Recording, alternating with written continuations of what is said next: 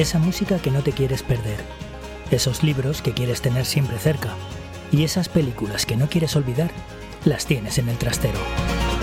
El trastero con Luis López.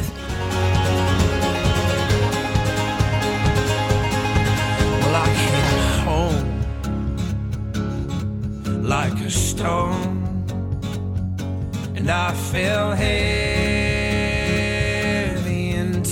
a. Days of dust,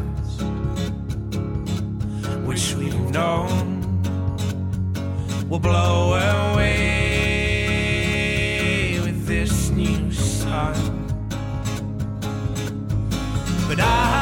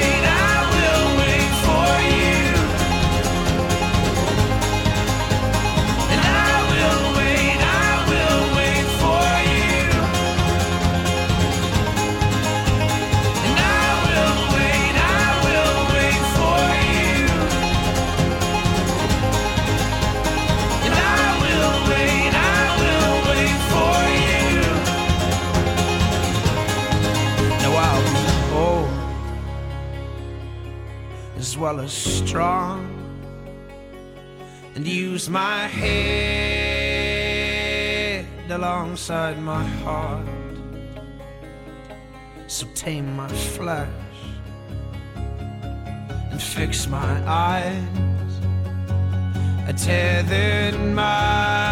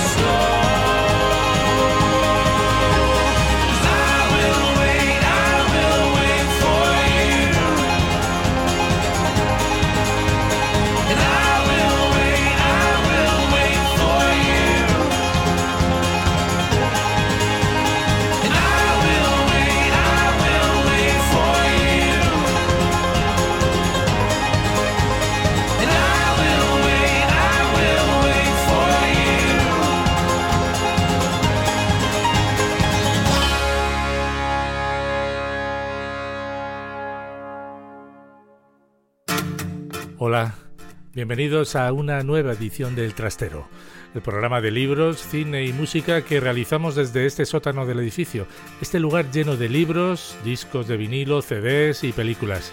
Hoy nos adentramos en los bosques. Comenzamos.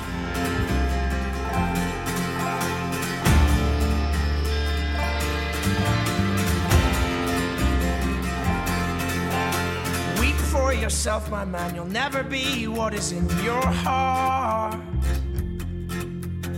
Weep, little lion man. You're not as brave as you were at the start. Rate yourself and rake yourself. Take all the courage you have left. And waste it on fixing all the problems that you made in your own head. But it was not your fault but mine. And it was your heart on the line. I really fucked it up this time. Didn't I, my dear? Didn't I, my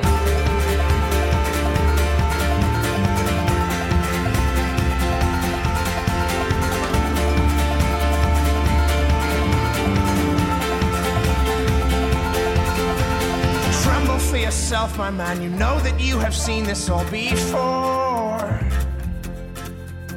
Tremble, little lion man. You'll never settle any of your scores. Your grace is wasted in your face. Your boldness stands alone among the wreck. Now learn from your mother, or I'll spend your days biting your own neck. But it was not your fault but mine and it was your heart on the line. I really fucked it up this time, didn't my dear? But it was not your fault but mine, and it was your heart on the line.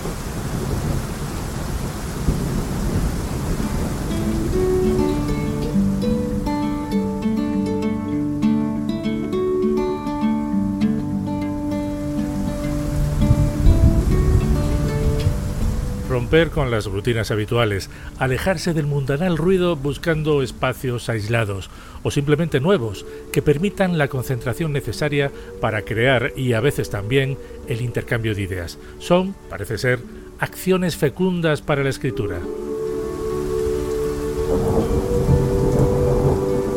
Los retiros de escritura han sido y son parte de la historia de la literatura, y en ellos se han gestado algunas de las obras más relevantes de la historia reciente y no tan reciente.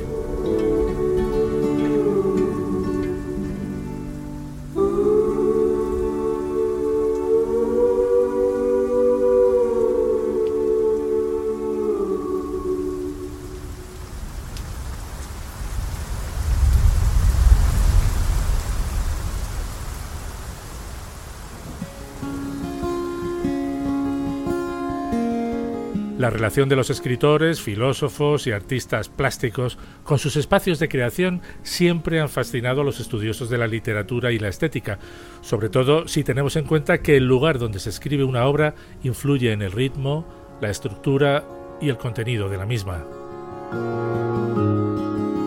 Cabañas para Pensar es un recorrido por los espacios en los que filósofos y creadores del siglo XIX y XX se retiraban para trabajar, alejados de la vorágine del día a día en el medio urbano.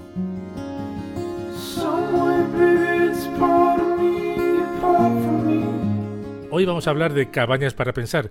Es el libro catálogo de la que fue una exposición del mismo nombre, comisariada por Eduardo Oteiro y Alberto Ruiz de Samaniego a través de fotografías de las cabañas en sus emplazamientos originales y de los planos arquitectónicos correspondientes, de maquetas y de otra documentación, el proyecto investiga la relación existente entre la intimidad escogida conscientemente y el proceso creativo. Alberto Ruiz de Samaniego es profesor de Estética y Teoría de las Artes en la Universidad de Vigo, crítico y comisario de exposiciones.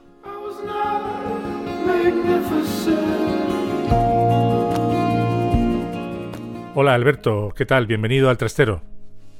Hola, buenas tardes, muchas gracias. Oye, ¿cómo surge la idea, primero, ya hace algún tiempo, de esta exposición y por tanto de este libro? ¿Cómo, cómo surge? Sí, yo soy profesor en la Universidad de Vigo, en el campus de Pontevedra. Doy clases de estética y filosofía del arte en la, Facultad de Bellas Artes.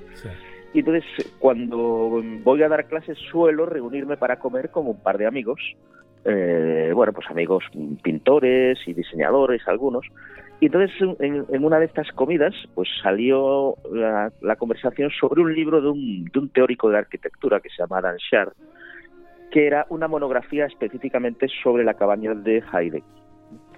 Y entonces coincidió que yo acababa de leer ese libro, está editado en Gustavo Gili, por cierto, y me quejé en la comida de que era un libro carísimo para la información que daba. ¿no? Y nada, entre bromas y, entre en serio y en broma, eh, a lo largo de la comida empezamos a, a decir, bueno, es que este proyecto realmente hermoso es y si en lugar de, de hacerlo solo dedicado a la cabaña de un pensador lo ampliásemos un poco más, pues eh, daría para una... Yo ya estaba también en la Fundación Luis Seoane de director y entonces, nada, en esa comida surgió la idea de este proyecto expositivo. Bueno, Nietzsche dice que en una carta que necesitaba silencio y soledad para percibir sus voces más íntimas. Esto es toda una declaración, ¿no? Sí, absolutamente. Yo creo que, bueno, como sabes, Nietzsche es alguien que piensa en, eh, caminando y en soledad, ¿no? en las altas cumbres, también dicho de paso, ¿no? Entonces sí que eh, parece que va muy unido esta, esta necesidad de aislamiento o, de soledad, o como dice el propio Ramón Andrés, no sufrir compañía, con, con la capacidad de, bueno pues de, reflexionar, de meditar, ¿no? de, incluso labores de confesión, ¿no? que están tan próximas a esta experiencia ¿no? de la cabaña. Pero si lo piensas, hay muchos filósofos es curioso cómo mm, el proyecto nos permite descubrir bastantes filósofos y escritores de corte reflexivo que han recurrido a la experiencia de la cabaña. ¿no?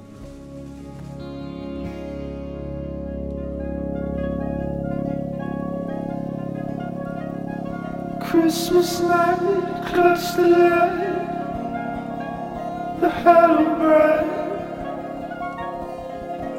Walden, La vida en los bosques, es un ensayo publicado en 1854 cuyo autor es Henry David Thoreau y constituye uno de los textos de no ficción más famosos escritos por un estadounidense. En él, el autor narra los dos años, dos meses y dos días que vivió en una cabaña construida por él mismo, cercana al lago Walden. Con este proyecto de vida solitaria, al aire libre, cultivando sus alimentos y escribiendo sus vivencias, Thoreau pretendía varias cosas. Por un lado, demostrar que la vida en la naturaleza es la verdadera vida del hombre libre que ansíe liberarse de las esclavitudes de la sociedad industrial. Por otro, que la comprensión de los recursos de la naturaleza, sus reglas y sus recompensas son un camino que el hombre no debe olvidar.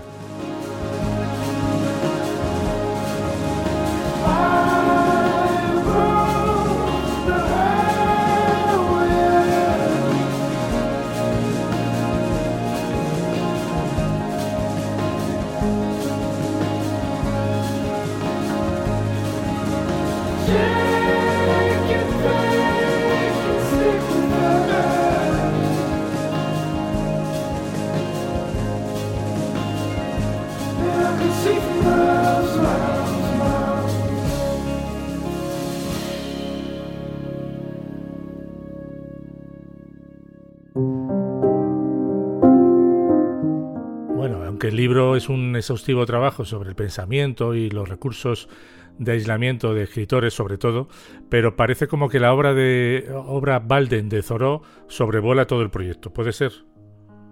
Sí, claro, Zoró es un poco, casi diríamos que es la, la ur cabaña, ¿no? La cabaña prototípica o la cabaña primordial, ¿no? Porque eh, el proyecto Balden concilia un poco todo lo que nosotros queríamos eh, experimentar y conocer, ¿no? es decir, alguien que, que por, por un lado produce un giro en su vida, se aísla de la sociedad, monta él su propia cabaña, es decir, es interesante que en el, proyecto expositivo nuestro, en el libro que comentamos, muchos de los autores se han construido ellos mismos su cabaña, ¿no? De ahí que tampoco quisiésemos, por ejemplo, pues utilizar algunos arquitectos como Le Corbusier, que también tenían su famosa cabaña, el cabañón de Le Corbusier, ¿no? Pero nosotros estábamos pensando no tanto en técnicos de la construcción, sino verdaderamente en escritores, artistas o pensadores que no que no son profesionales de la arquitectura. Bueno, vamos a ir, si te parece, repasando algunas de las cabañas de, personajes históricos que, que, relatas en el libro porque bueno, todos quizá no, porque no da tiempo, aparte de que hay toda una serie de, trabajo de investigación tremendo, ¿no? Porque hay planos de la construcción cuando se requieren, ¿no? Hay también una especie de herbolario, ¿no? Donde, donde también se ve todas las plantas que tenían alrededor, pero bueno, yo creo que todo eso se irá mezclando entre medias, ¿no? Por ejemplo, vamos a, para terminar de la, con los filósofos y pasar a otros artistas, por ejemplo, eh, Heidegger, o Wittgenstein, parece que el filosofar es un trabajo que requiere mucho aislamiento, ¿no? Sí, indudablemente, ¿no? Y en, los dos casos, eh, la experiencia de la cabaña eh, también determina una escritura, ¿no? Por ejemplo, nosotros en este libro, Cabañas para Pensar, hemos seleccionado un texto eh, en donde Heidegger habla de esta de, lo que significa para él vivir en aislamiento, en soledad, ¿no? En la cabaña.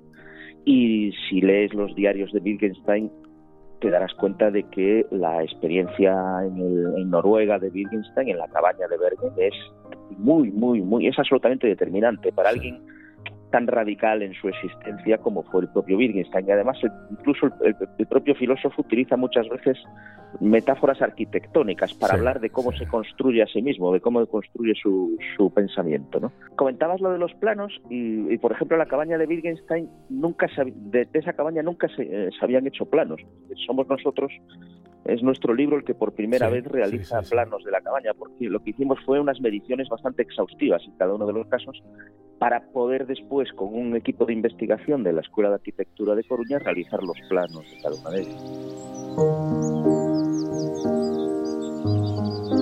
Los retiros permiten, aunque sea por un espacio breve de tiempo, la aproximación a la escritura con una dedicación total y lejos de las distracciones naturales de la vida ordinaria, espacios silenciosos, maravillosos y fértiles.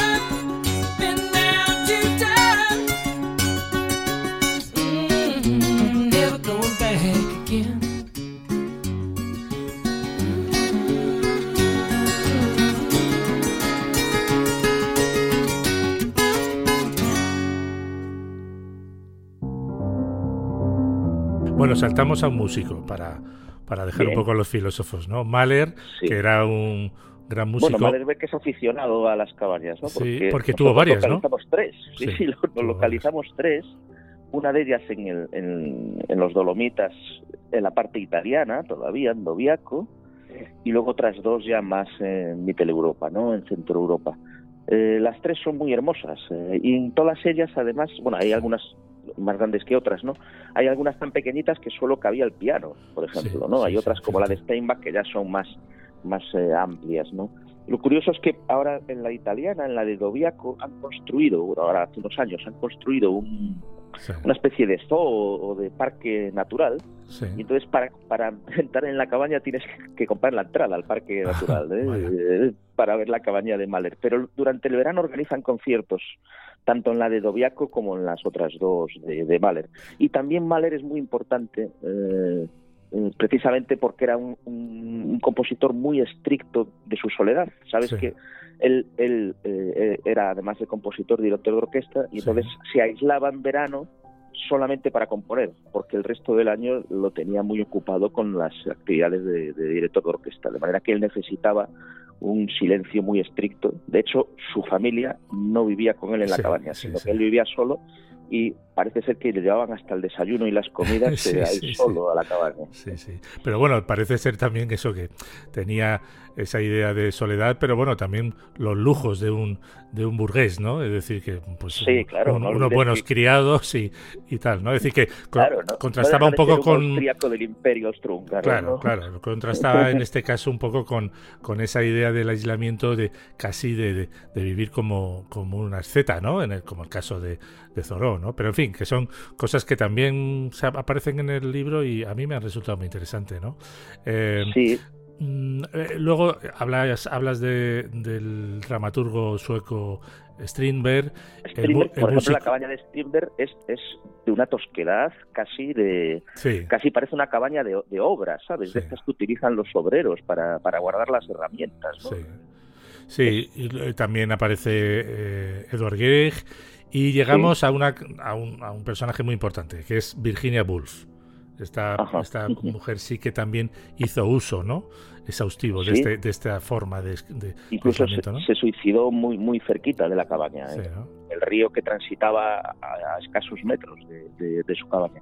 Hay que decir que las cabañas inglesas, o las mejor las cabañas británicas, tanto la de Virginia Woolf como la de Dylan Thomas o la del propio George Bernard Shaw, o incluso la de Derek Jarman, están mucho más mm, cuidadas y son mucho más fáciles de visitar que otras, porque el gobierno británico sí que tiene una institución mm, que cuida mucho de, lo que es el mantenimiento de las cabañas y la información para visitas, etcétera, etcétera. En ese sentido, lo tuvimos bastante más fácil que, por supuesto, con las cabañas de Mahler o con las de, Wittgenstein o, o, las nórdicas, ¿no? Knut Hansson. Bueno, de, de George Bernard Shaw también... Eh la tenía junto a su mansión, tenía teléfono y, qué curiosidad tenía, porque a mí me ha parecido también una curiosidad estupenda, que, cómo, cómo era la cabaña, que giraba, ¿verdad? Sí, la cabaña es rotatoria, efectivamente, entonces eh, eh, él la giraba, la cabaña estaba tan bien construida que se podía con una sola mano mover, ¿eh? se rotaba en torno a un eje entonces él, él, hacía eso para aprovechar la mayor cantidad de luz solar natural posible. Pero estaba dentro, por decir así, de la finca de, de, la gran mansión de George Bernard Shaw. Y el teléfono era para avisarle de las comidas. Eh, le avisaban desde la mansión de que ya estaba la comida preparada y entonces se acercaba. Cuando escribí las páginas que siguen, o más bien la mayoría de ellas, vivía solo en los bosques a una milla de distancia de cualquier vecino, en una casa que yo mismo había construido, a orillas de la laguna de Walden. Y me ganaba la vida únicamente con el trabajo de mis manos. En ella viví dos años, dos meses y dos días. Ahora soy de nuevo un morador en la vida civilizada.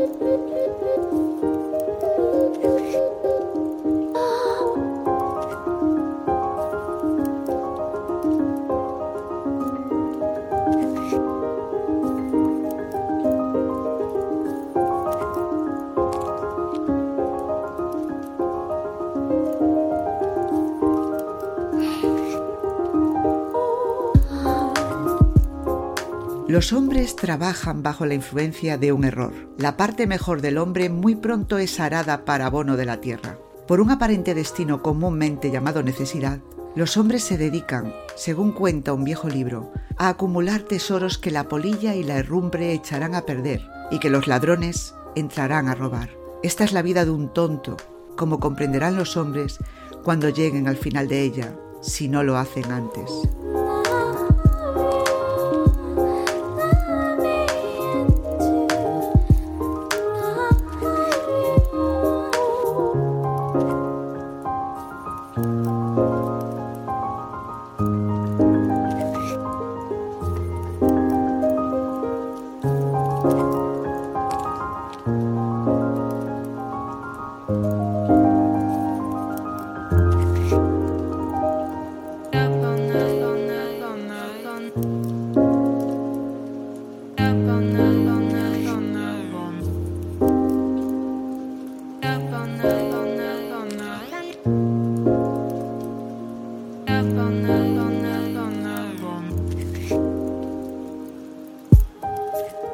Esa música que no te quieres perder, esos libros que quieres tener siempre cerca y esas películas que no quieres olvidar, las tienes en el trastero.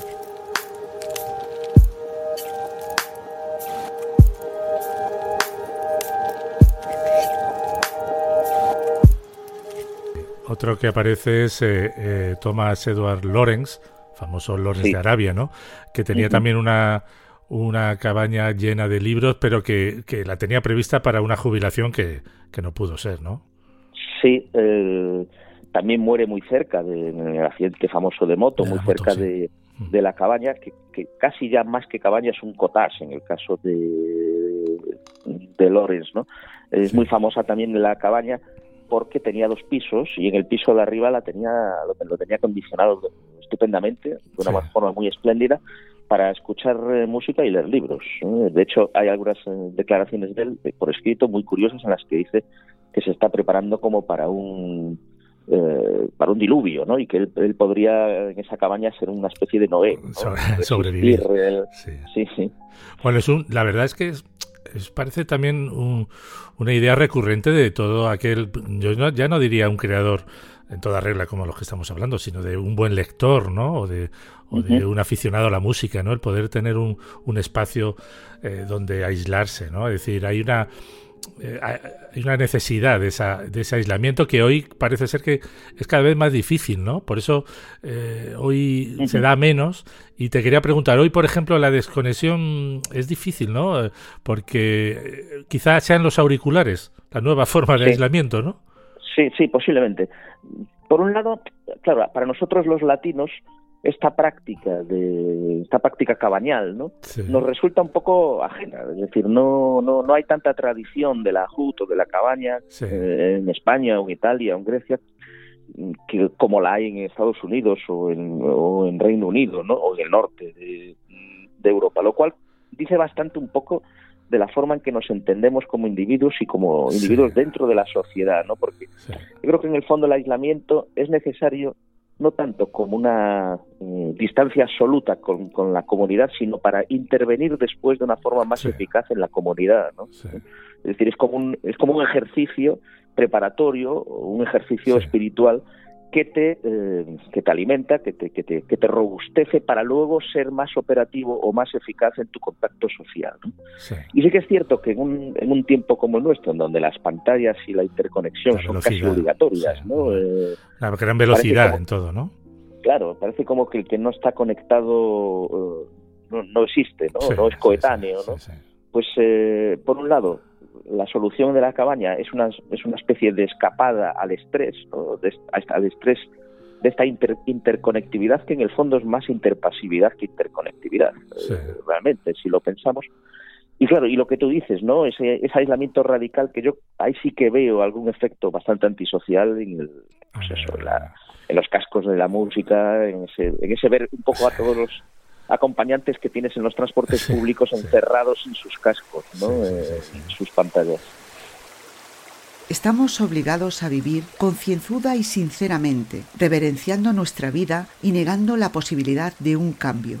Decimos que este es el único camino, pero hay tantos caminos como radios puedan trazarse desde un centro. Cualquier cambio es un milagro digno de ser contemplado, pero es también un milagro que ocurre a cada instante. We were born before the wind, also younger than the sun. Yeah, the bonnie boat was one as we sail into the mystic.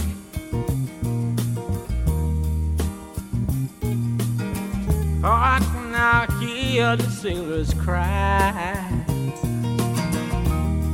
smell the sea and feel the sky. Let your soul and spirit fly into the mystic.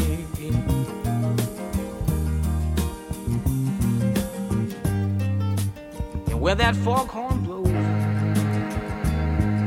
I will be coming home.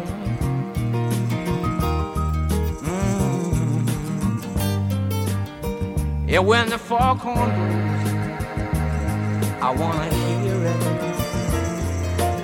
I don't have to fear and I wanna rock your gypsy soul,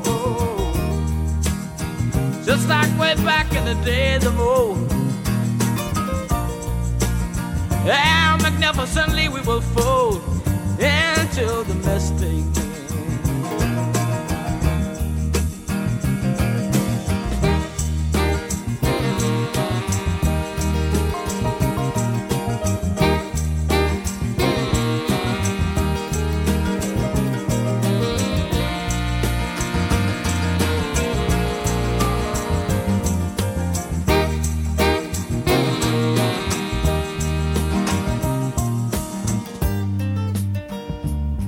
That foghorn you know I will be coming home. Yeah, when that foghorn whistle blows, I gotta hear it. I don't have to fear it, and I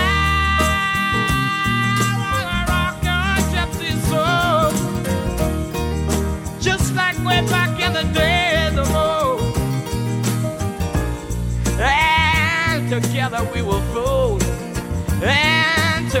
Into the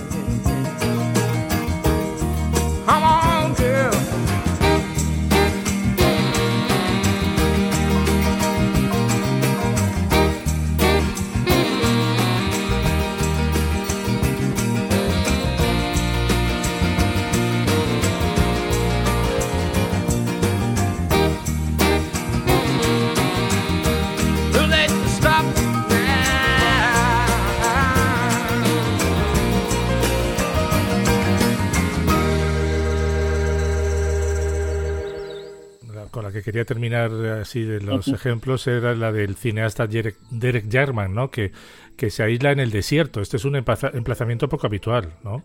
Es muy extraño, sí. Eh, la cabaña es, es, muy hermosa, es hermosísima. Era una antigua cabaña de pescadores que él acondiciona cuando ya sabe que, es, que está enfermo, él muere de sida y entonces eh, utiliza la cabaña un poco como un sanatorio de, reposo ya para sus últimos años. Y la escoge en un espacio realmente curioso, un espacio rarísimo. Es, cierto que es algo yermo, es algo desértico, y además está muy cerca de una, de una central nuclear. Eh, lo cual le da le, da un aire realmente extraño a, la, a, esa cabaña de pescadores. lo que pasa es que luego él hizo, él hizo un jardín alrededor de la cabaña muy bonito, también hecho por sí mismo de una manera muy, muy amateur, y que ahora eh, es casi tan famoso como la propia cabaña, el jardín de Derek Jarman, que rodea la cabaña. Sí, y este de hecho, en nuestro libro hacemos un pequeño estudio sobre ese jardín. Sí, bueno, como ahora que lo estoy, lo tengo aquí, lo tengo aquí delante y lo estoy ojeando también, el, tema de, además de los planos, el, trabajo que habéis hecho con, la, con las plantas, ¿cómo, cómo se ocurrió también eso? ¿Cómo surge?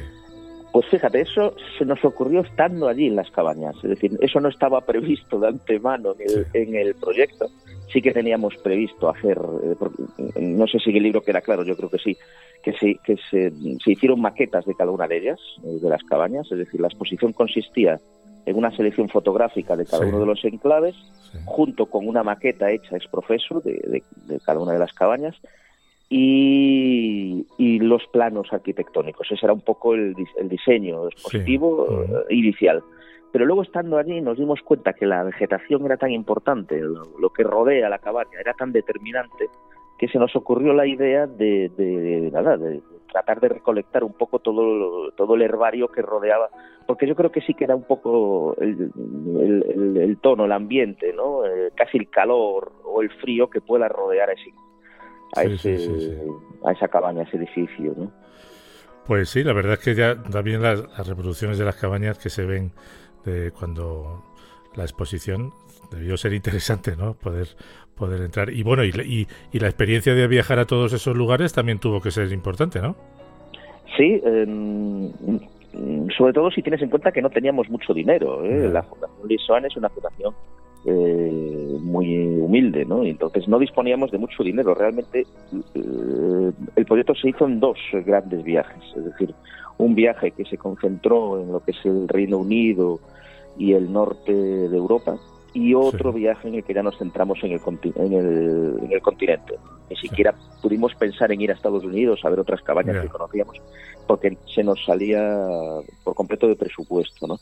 Lo que sí hicimos también es, si, si te fijas, en el libro también aparece, reconstruimos la cabaña eh, a tamaño natural de, de Zoró, el, el, Valden. Además, eh, tiene, tiene gracia porque en el patio de la Fundación Luis Suárez, donde está donde reconstruimos a tamaño 1-1 la cabaña de, de, Zoro, resulta que allí eh, había estado el ejército. Entonces eso había sido la caja de, reclutamiento. De hecho, de hecho, cuando yo cumplí 18 años, por ejemplo, fui a, a esa caja de reclutas. Entonces eh, no deja de haber una justicia poética bastante hermosa que muchos años después, en donde se hacía la caja de reclutamiento, se haya eh, colocado la cabaña del primer antimilitarista mm, voluntariamente declarado como tal, ¿no? que es Zoro. Claro.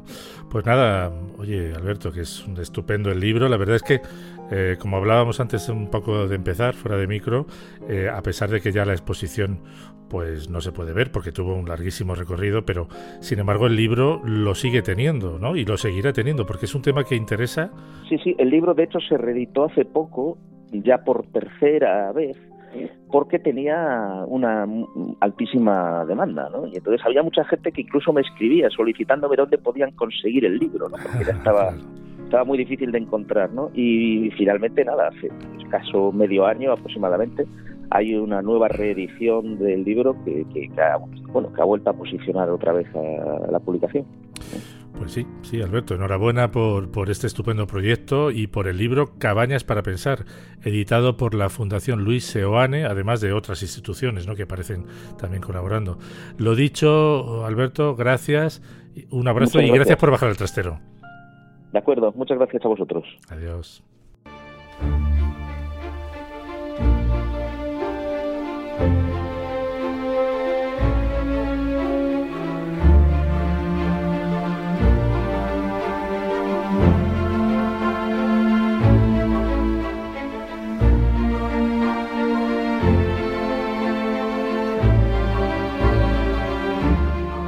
A veces, en una mañana de verano, habiendo tomado mi acostumbrado baño, me sentaba en mi soleado umbral, desde que salía el sol hasta el mediodía. Transportado a un sueño en medio de los pinos y nogales americanos, en soledad y tranquilidad no alteradas, mientras las aves cantaban alrededor o revoloteaban sin ruido a través de la casa, hasta que recordaba la marcha del tiempo por el sol que daba sobre mi ventana o el ruido del carro de algún viajero en la distante carretera.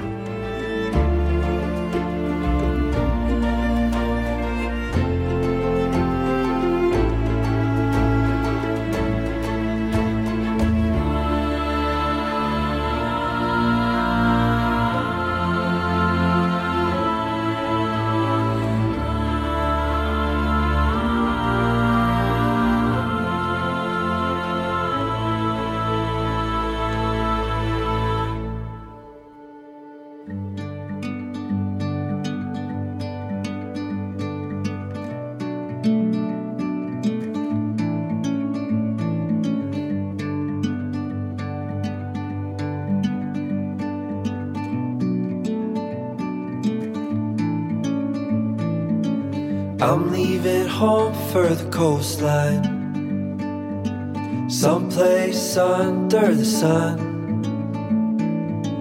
I feel my heart for the first time. Cause now I'm moving on, yeah, I'm moving on.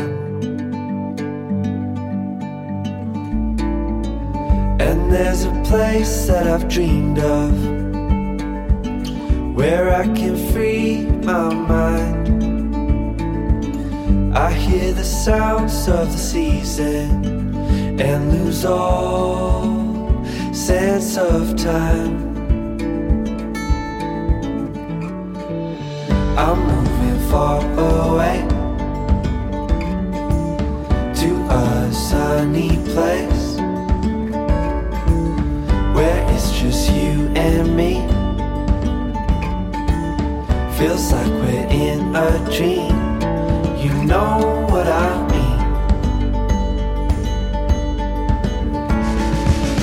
The summer air by the seaside. The way it fills our lungs. The fire burns in the night sky. This life will keep us young, yeah, keep us young.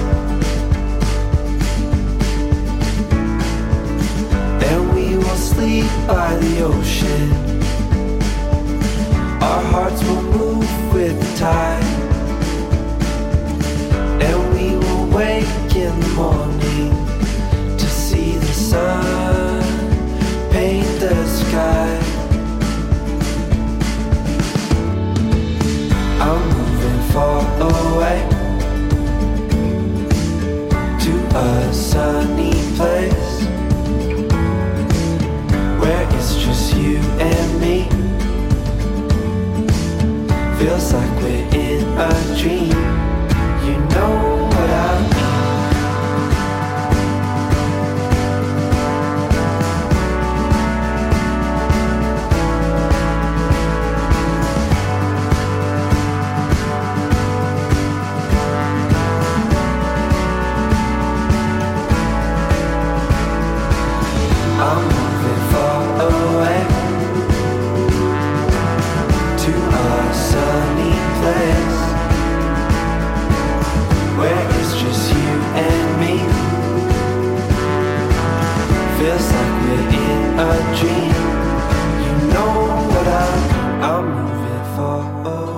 los atractivos que me trajo a vivir en el bosque era que iba a disponer de ocios y ocasiones para ver venir la primavera. Nieblas, lluvias y soles más calientes van fundiendo poco a poco la nieve. Los días se han hecho sensiblemente más largos y veo que llegaré al fin del invierno sin añadir más a mi montón de leña.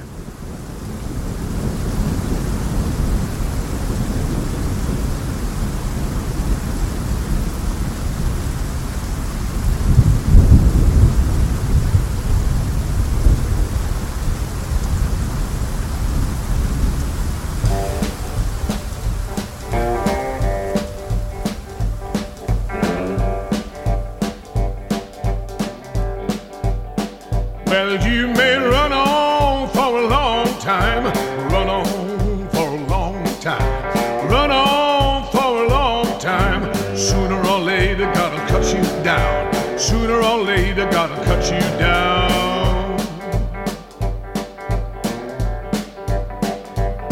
Go tell that long tongue liar, go tell that midnight rider, tell the gambler, rambler, a backbiter, tell him God Almighty's gonna cut him down. Good God Almighty will cut you down. Well, stop, God Almighty, let me tell you the news. My head's been wet with the midnight dew. I've been down on bended knees, talking to the man from Galilee. My God spoke and he spoke so sweet. I thought I heard the shuffle of angels' feet. Put one hand upon my head.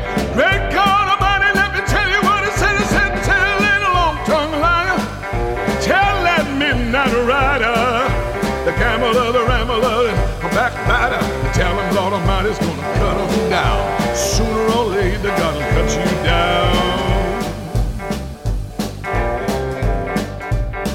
Well, you may run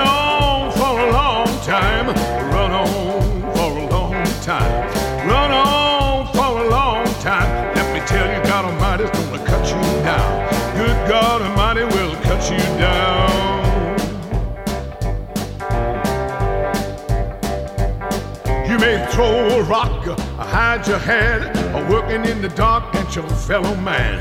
Be sure as God made day or night, what you do in the dark will be brought to the light. You can run and hide, slip and slide, trying to take the mote from your neighbor's eye. Be sure as God made rich or poor, you're gonna reap just what you sow. Run on for a long time, run on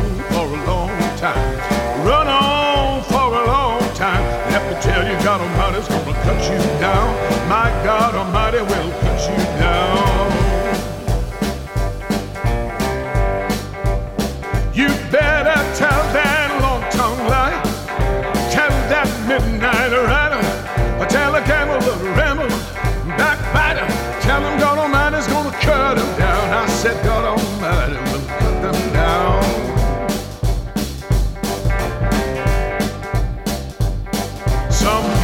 church just to signify or trying to make a date with the neighbor's wife. But brother, let me tell you, sure as you're born, you better leave that woman alone. One of these days, mark my words, you think your brother's gone to work. You'd sneak up and knock on his door. Look out, brother, you knock no more. Run on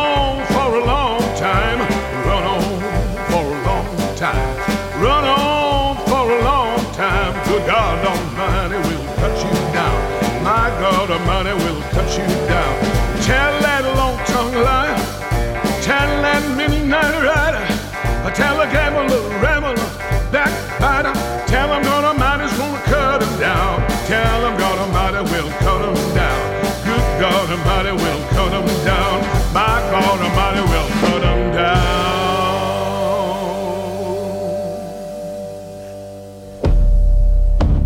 Estuve viajando por muchos sitios, haciendo el tonto. Una noche iba tan borracho que tuve que parar. Me tumbé y vi el cielo lleno de estrellas. Cuando me desperté, estaba aquí, en este valle. Me pasé toda mi vida pensando en esto y me, decía, cuando sea un viejo estaré aquí. Y seré libre. Y serías libre justo aquí. Es una historia. Una historia preciosa. ¿Tú crees que este sitio para mí es un capricho? No, Sean. Este sitio para mí es todo. Es mi proyecto de vida. No, yo no. Mío y de mi mujer. Yo no pienso eso. ¿Qué piensas? Hola, Juan Luis, ¿qué tal? Bienvenido al trastero. Hola, ¿qué tal, Luis? Pues como siempre, encantado de bajar al trastero a hablar de cine. Bueno, hoy hablamos de una peli reciente a día de hoy, ¿no? Porque, porque se ha estrenado hace poco y porque también tiene esa actualidad porque ha sido nominada a, a muchos Goyas, ¿no? Que es Asbestas. Eso es, Asbestas, la última película dirigida por Rodrigo Sorgoyen, que tiene 17 nominaciones a los Goya. O sea, nada menos, nada menos. En los grandes, en las categorías importantes y menos importantes, que al final todas son importantes, porque recordemos que en todas involucradas gente de la industria del cine, pues en casi todas está nominada al Goya. Así que una de las grandes películas de cine español de este año, sin discusión. Sí. Bueno, te he de decir que, que a mí me costó un poco. O sea, a ver, entré, pero pero es una peli dura también, ¿verdad? O sea, es una peli a la que hay que, hay que dejarse llevar porque, porque es dura y me refiero no solo en cuanto argumentalmente, sino en la manera en que está narrada, ¿verdad? O eso pienso yo, vamos. Sí, sí. sí. Eh, en esta película Sorogoyen está claro que quiere transmitir al espectador eh, desasosiego, asfixia, mucha tensión. Hay cierta secuencia de terror que también eh, introduce en el montaje. Es muy distinto al Sorogoyen que conocíamos. Él tiene una trilogía muy buena, muy frenética y con mucho ritmo que forma Que Dios nos perdone, El Reino y la serie Antidisturbios. Sí, sí, que las he visto, son, son buenísimas, pero tienen, tienen otro estilo, ¿verdad? Sí. Eso es, tienen un ritmo muy frenético. Es, eh, son de alto ritmo las tres, tanto las dos películas como la serie de televisión. Y es, Asbestas es un ritmo mucho más pausado, muy pausado, muy lo que hablamos. Eh, quiere transmitirte como incomodidad permanente y lo logra, evidentemente, porque en realidad eh, lo que quiere es que empatices con el protagonista, con el francés, con Denis Mesonet, interpretado por Denis Menoset, y es verdad que el espectador prácticamente experimenta las mismas sensaciones que, que, experimenta el protagonista de la película, y eso es un logro de Sorogoyen, desde luego. Hola. On n'est pas venu pour faire la guerre. ¿Tú sabías que los franceses en los tiempos de antes. Vinieron a conquistar. Vinieron a conquistarnos porque pensaban que éramos unos, tarados de mierda. El propio Napoleón le dijo. Son unos tarados de merda. Tarados de merda. ¿Lo seguís pensando, francés? A mí por momentos me, me recordaba a una peli, bueno, tú conocerás aunque eres joven, pero que es La caza, ¿no? De Carlos Saura. Ese ambiente claustrofóbico, ese, ese ir los personajes eh, haciéndose como cada vez más agresivos, más difíciles frente a una, una situación que se les escapa de la mano, ¿no? O sea, un poco me recordaba ese tema eh, de Saura y de esa época, ¿no? Sí, sí, sí, es verdad, se, se parece mucho. Ese ambiente como que parece que va a estallar en cualquier momento, ¿verdad? Malsano, como que está alcanzando ya el, un punto de, no retorno la, los problemas que experimentan en este caso eh, los protagonistas. Eh, bueno, en la película realmente hay un choque cultural brutal entre los dos franceses y los lugareños. Eh, y, tiene mucho también, a mí me gusta esto de western rural, porque hay muchos planos de western. Bueno, el, bar al que va mucho es un saloon, totalmente. y hay, y hay, hay, hay tiros de cámara cuando el protagonista, eh, eh, valga la redundancia, lleva una cámara de bolsillo en el pantalón, ese tiro de cámara, ese plano es, de western, es de cuando el pistolero desenfunda de la cartuchera del revólver, o sea, tiene cosas muy, muy de western que introduce aquí Sorogoyen porque será fanático del género, como mucha gente lo somos. Claro. Y es un, yo lo veo un western rural clarísimamente, muchísimas de, de las tramas, de las situaciones, y como decíamos, choque cultural entre los dos, entre los dos franceses y los lugareños, entre los que destaca mucho para mí Luis Taera, que es un secundario de lujo, que bueno, es un actor intensísimo, muy físico y que siempre se roba el show. En, cualquier película que aparezca Luis Taera, acaba destacando por lo menos al mismo nivel que los protagonistas. Y aquí pasa otra vez, porque bueno, hay escenas con Zaera en el bar o persiguiendo al protagonista que son, vamos, memorables. Este sitio es mi proyecto de vida, mío y de mi mujer.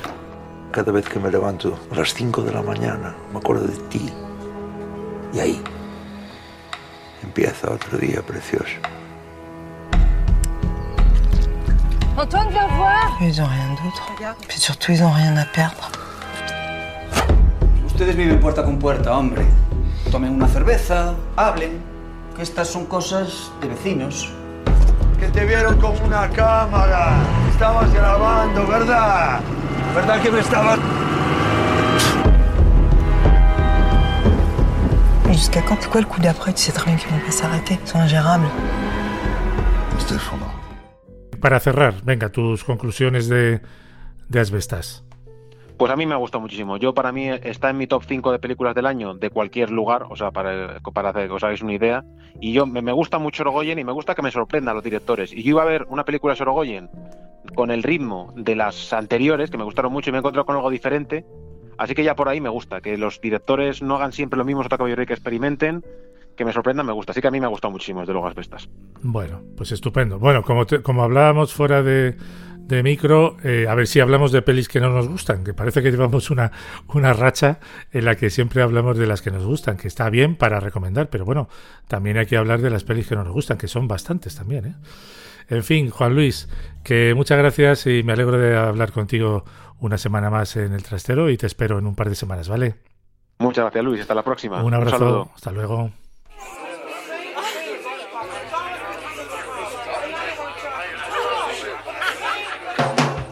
Bueno, hasta aquí esta edición del Trastero. Hoy hemos hablado con Alberto Ruiz de Samaniego y su libro Cabañas para Pensar, editado por la Fundación Seoane. Ha bajado también Juan Luis Barbero para hablar de la película Asbestas. Hoy hemos tenido también la colaboración de Mónica Suárez en la narración de algunos fragmentos del libro Walden, La vida en los bosques de Henry David Thoreau. Os espero si queréis en una nueva edición de El Trastero. Hasta pronto.